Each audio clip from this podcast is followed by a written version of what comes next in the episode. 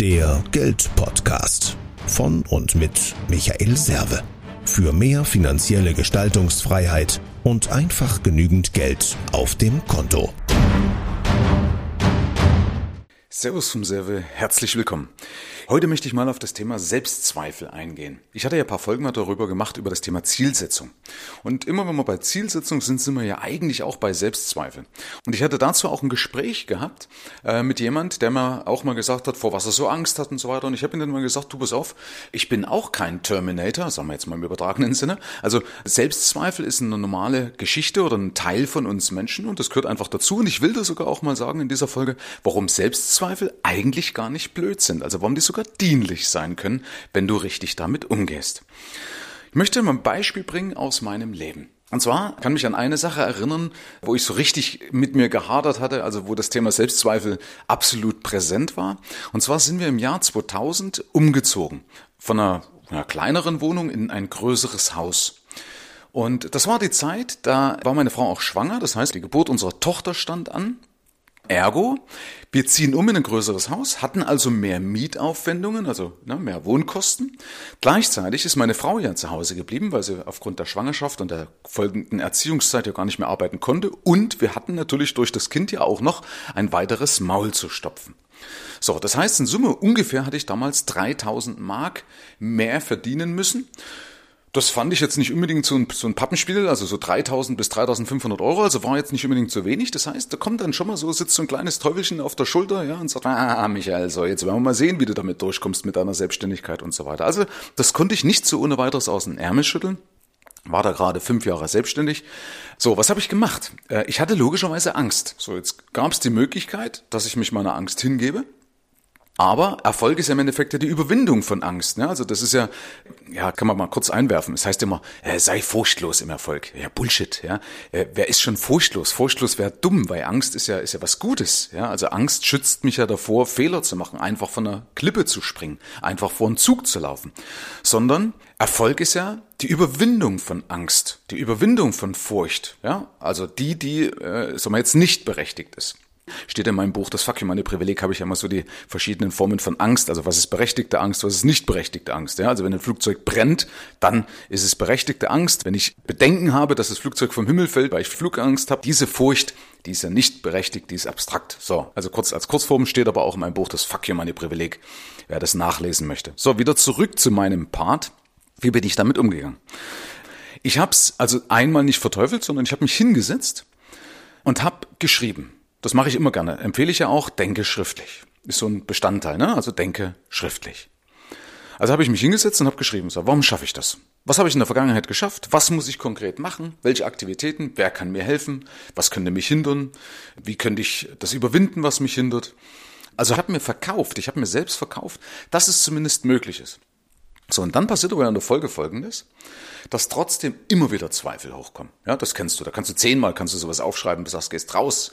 Jo, ich kann jetzt da draußen, also mal, ich spreche jetzt mal für uns Männer, ich kann jetzt da draußen diese Frau kann ich klar machen, ansprechen, das traue ich mich so. Und mit jedem Schritt, die du auf diese Frau zugehst, wirst du merken, kommen die Selbstzweifel wieder hoch, bis du vielleicht vor ihr stehst und erstarrst. Das ist zumindest so bei mir der Prozess gewesen. Ja?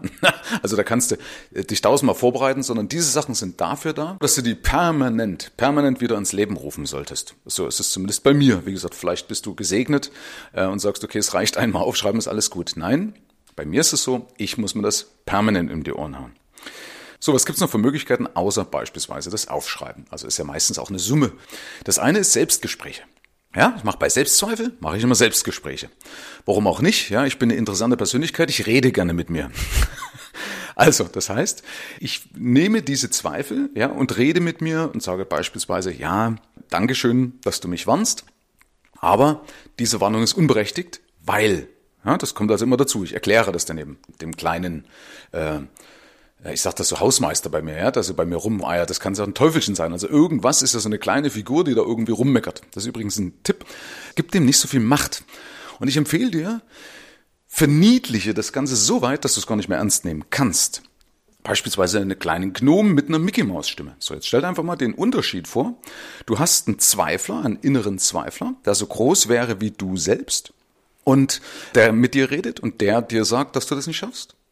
Oder Du hast so einen kleinen Zweifler, ja, da sitzt dann vor dir so eine kleine, so ein kleiner grüner Gnom mit äh, Schlapperohren, das heißt, den kann ich gar nicht für voll nehmen. Und der spricht dann noch mit einer Mickey Maus Stimme zu dir und sagt, ja Michael, das kannst du gar nicht schaffen, verstehst du? Dann musst du automatisch lachen, dann musst du normalerweise lächeln, du kannst das gar nicht mehr für voll nehmen.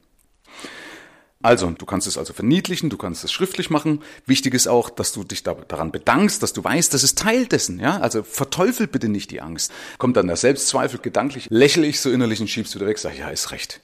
Ich weiß, du hast mich schon ein paar Mal gewarnt, es ist aber nicht nötig, ich will nicht wissen, wie es nicht geht, ich will wissen, wie es geht. Also nämlich diesen Gedanken der Furcht und ersetze ihn durch Gedanken der Liebe, der Hoffnung, ja, oder des Vertrauens, also indem ich sage, ja, ist es nicht berechtigt, weil, schau, das und das habe ich vor, das und das habe ich gemacht, ich habe vorgesorgt, also alles ist gut.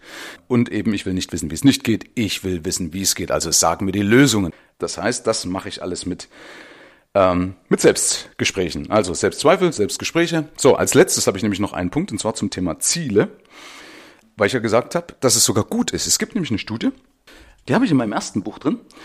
Und zwar, ich muss hier mal spicken bei mir im Buch, und zwar die Psychologieprofessorin Gabriele Oettingen kam nach 20 Jahren wissenschaftlicher Studien zu dem Ergebnis, dass kompromisslose Optimismus die Menschen darin hindert, ihre Ziele zu erreichen. Visualisierten sie aber die Hindernisse, erhielten sie dabei die Energie, die Dinge anzupacken. Das heißt, Leute, die nur das Positive auf dem, auf dem Radar haben, auf dem Schirm hatten, die haben das gar nicht so gut erreicht, wie auch die, die gesagt haben, okay, was ist denn, wenn jetzt was passiert, was Schlechtes passiert? Und das kenne ich auch vom Fliegen als Pilot.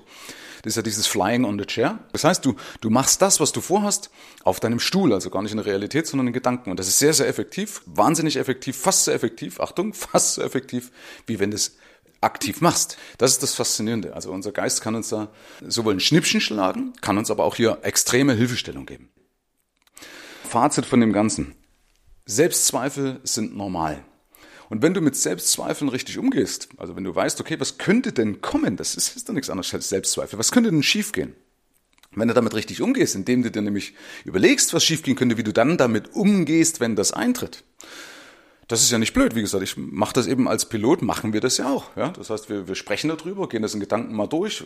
Ne? Keiner will live unbedingt ins Trudeln kommen, sondern überlegst, was mache ich denn, wenn die Maschine trudelt, dann bist du zumindest vorbereitet. Das ist ja gar nicht so blöd. Ja? Und dann gehst du auch mit mehr Selbstvertrauen ran. Alles andere wäre doch wirklich naiv. Ja? Also, das heißt, dass du das als, als Teil von dir siehst, Geh gerne in Selbstgespräche. Glaube nicht, wie gesagt, das habe ich ja auch, das war ja ein Bedürfnis von mir auch, dieses Buch, das Fuck You Money Privileg zu schreiben dass da draußen, die sind alle geprägt von Selbstzweifeln. Ja? Alle Chaka-Leute auf der Bühne, die dann sagen, ja, und du musst hier an dich glauben und furchtlos sein.